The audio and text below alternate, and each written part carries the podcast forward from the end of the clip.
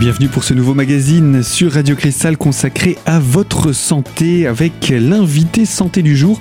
Et on s'intéresse une nouvelle fois et dernière fois d'ailleurs à la maladie de Lyme. Le 19 mai dernier, la CPAM organisait dans le cadre de ces jeudis de la santé à la résidence Bon Repos une conférence animée par le docteur Jean-Marc Houdot, médecin à la mutualité sociale agricole de Lorraine.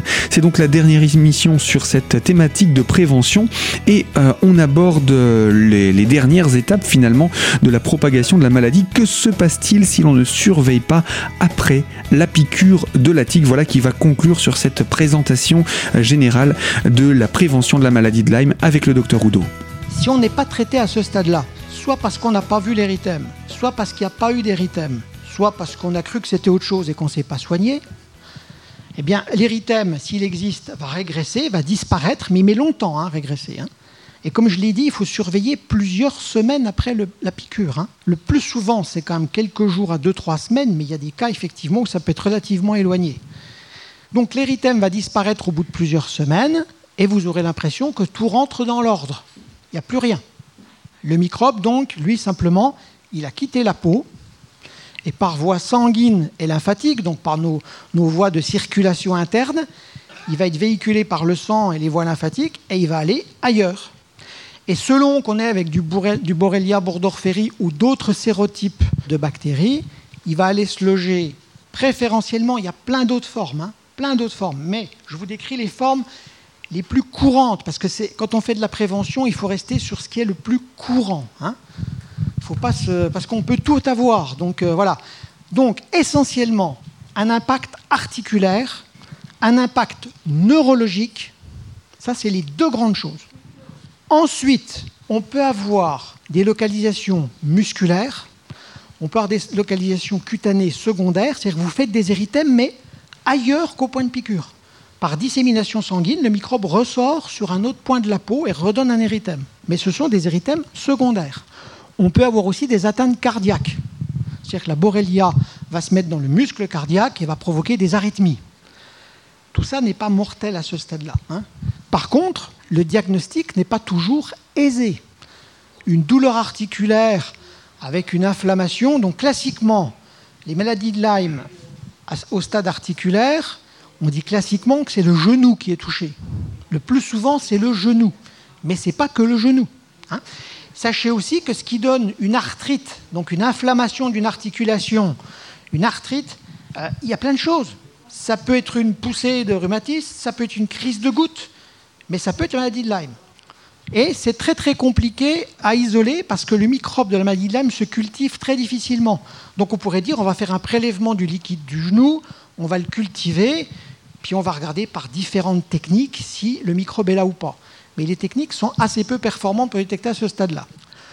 Si ce n'est pas une forme articulaire, on peut avoir une forme neurologique. C'est-à-dire que le microbe, il se met dans le système nerveux et il va être dans le liquide céphalo-rachidien. C'est le liquide, si vous voulez, qui baigne le système nerveux. C'est le liquide qu'on prélève par une ponction lombaire. Bon, là, pour faire le diagnostic, quand on a une suspicion de maladie de Lyme, stade neurologique, on fait une ponction lombaire. Et on verra qu'on fait la même analyse dans le, dans le liquide céphalo-rachidien qu'on fait dans le sang et on compare les résultats et c'est comme ça qu'on a une idée est-ce que c'est plutôt une maladie Lyme ou est-ce qu'on est, est plutôt pas une voyez que j'ai dit plutôt une, plutôt pas une. J'ai pas dit c'en est une, c'en est pas une. Pour les médecins, il y a beaucoup de questions qui se posent aussi. C'est pas un diagnostic facile. On l'appelle de toute façon cette maladie la grande simulatrice. C'est pas pour rien. Alors, il y a quelques dizaines d'années, on avait une autre maladie qui donnait comme ça des signes. Alors, il y a eu la syphilis. Alors ça, c'était dans les avant qu'on sache la traiter. La brucellose. La brucellose, on lui attribuait aussi euh, beaucoup, beaucoup de choses. C'était des diagnostics qui n'étaient pas toujours faciles. D'ailleurs, il y avait des signes qui, se coupent énormément avec ça, mais surtout, il y avait ces signes à distance, comme il y en a dans le Lyme chronique, et qui étaient de diagnostic assez difficiles. Et puis donc, il y a des atteintes musculaires, et puis euh, il y a des fois des... Alors, on peut dire quelqu'un qui a des vertiges, quelqu'un qui a des maux de tête, c'est une atteinte neurologique. Hein. Donc, mais je voudrais que ce soit simple dans votre tête. Hein. Retenez muscles, articulations, système nerveux. Ça fait déjà pas mal de choses. Hein. Combien se passe-t-il de temps entre les deux phases? Plusieurs semaines, plusieurs mois, plusieurs années. Mais, mais, mais, mais, mais, on a des cas où on fait les trois phases très rapidement. Parce qu'il est probable que la personne n'a pas les défenses immunitaires adéquates ou qu'il y a vraiment une charge bactérienne tellement forte que ben, c'est comme euh, une armée de 100 000 hommes qui combat une armée de 2000 hommes, forcément c'est elle qui gagne. Et donc on a des formes extrêmement rapides en évolution jusqu'à la forme chronique. Mais si vous n'êtes pas soigné sur ces deux phases-là, vous avez le risque d'entrer sur une chronicité de la maladie. Et là par contre, il faut être clair, on n'a pas de traitement allopathique, allopathique, donc classique, efficace à 100%. Eh bien oui, la prévention est le plus important pour éviter donc la piqûre et ainsi éviter la maladie de Lyme, vous l'avez bien compris. Nous allons revenir sur les conseils de prévention avec le docteur Oudot dans quelques instants. Ce sera pour la deuxième partie de notre magazine consacrée à votre santé. A tout de suite sur Radio Cristal.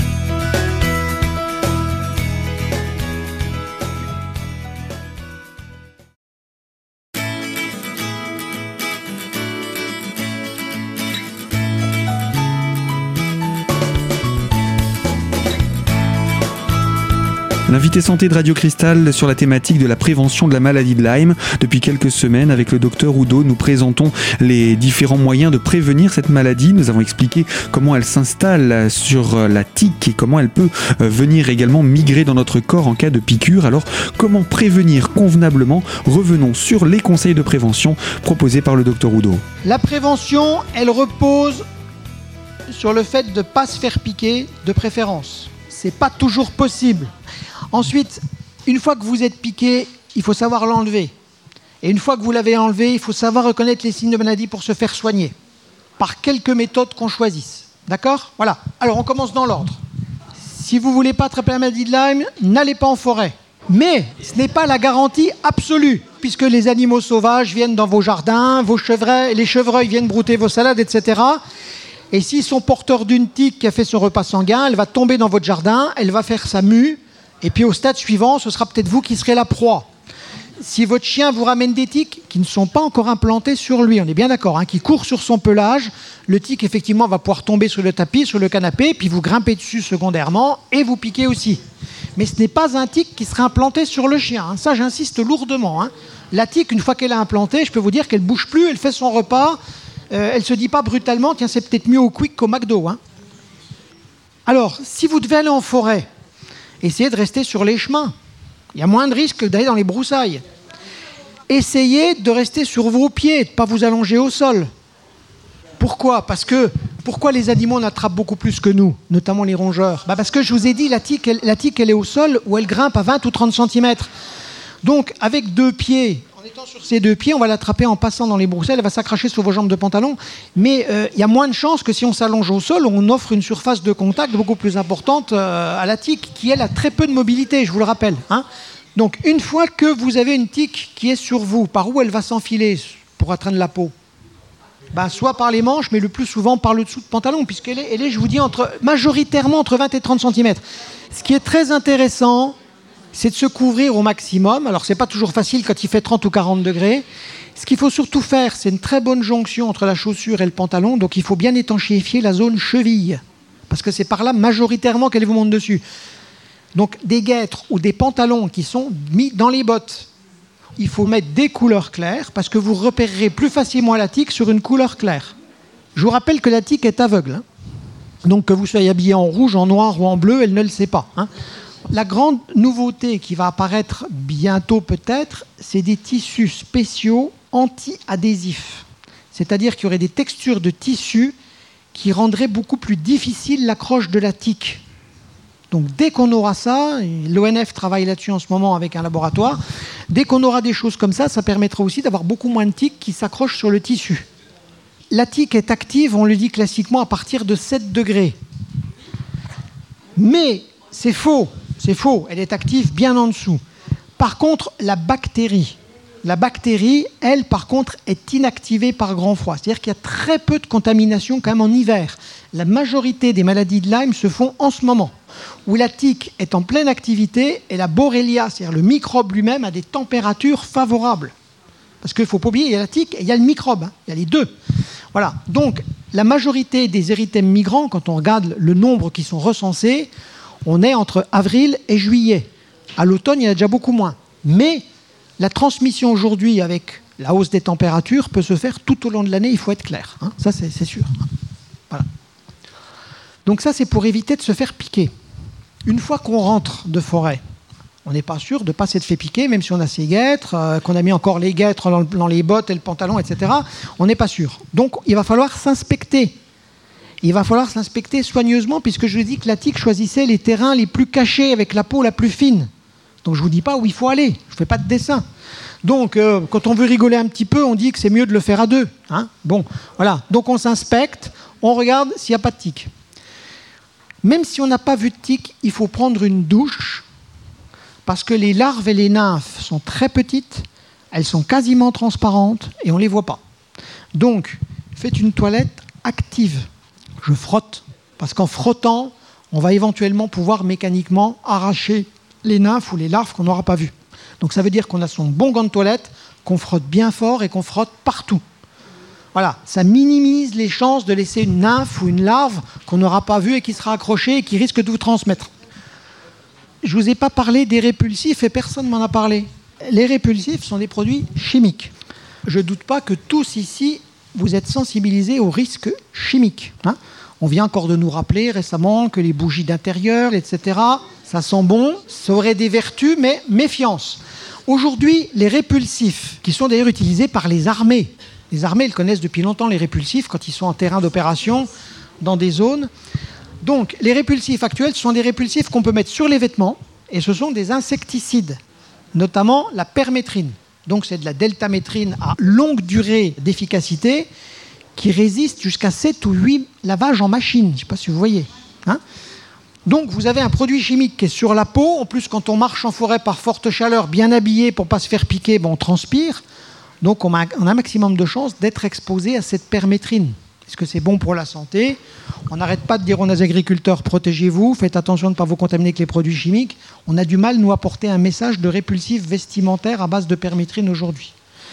En tout cas, chez nos professionnels, on dit on ne le conseille pas. Les gens font ce qu'ils veulent, il y en a qui, utilisent, hein. euh, mais on ne le conseille pas. Par contre, pour quelqu'un qui va 3-4 fois en forêt, aux champignons en automne, et qui chaque fois se récolte 40 piqûres de tiques implantées, avec le risque que ça comporte donc d'être contaminé et de faire une maladie de Lyme, peut-être que ça vaut le coup là. Parce que finalement, on a un rapport coût-bénéfice entre le risque de la maladie et le risque chimique qui n'est pas très important, vu que c'est que quelques jours dans l'année. En tout cas, si vous utilisez des répulsifs vestimentaires, prenez une douche, pareil, extrêmement soigneuse, avec lavage au savon, efficace en rentrant, hein, de façon à pas garder le produit sur les jambes, sur la peau pendant des jours et des jours. Ça c'est important. Eh bien oui, quelques exemples de solutions afin d'éviter la piqûre. Il existe d'autres répulsifs et d'autres idées, bien entendu, tout au long du processus de vie de la tique où l'on peut éviter au maximum la maladie de Lyme. La prévention est toujours à l'honneur. Restez avec nous pour la troisième partie de ce magazine. A tout de suite.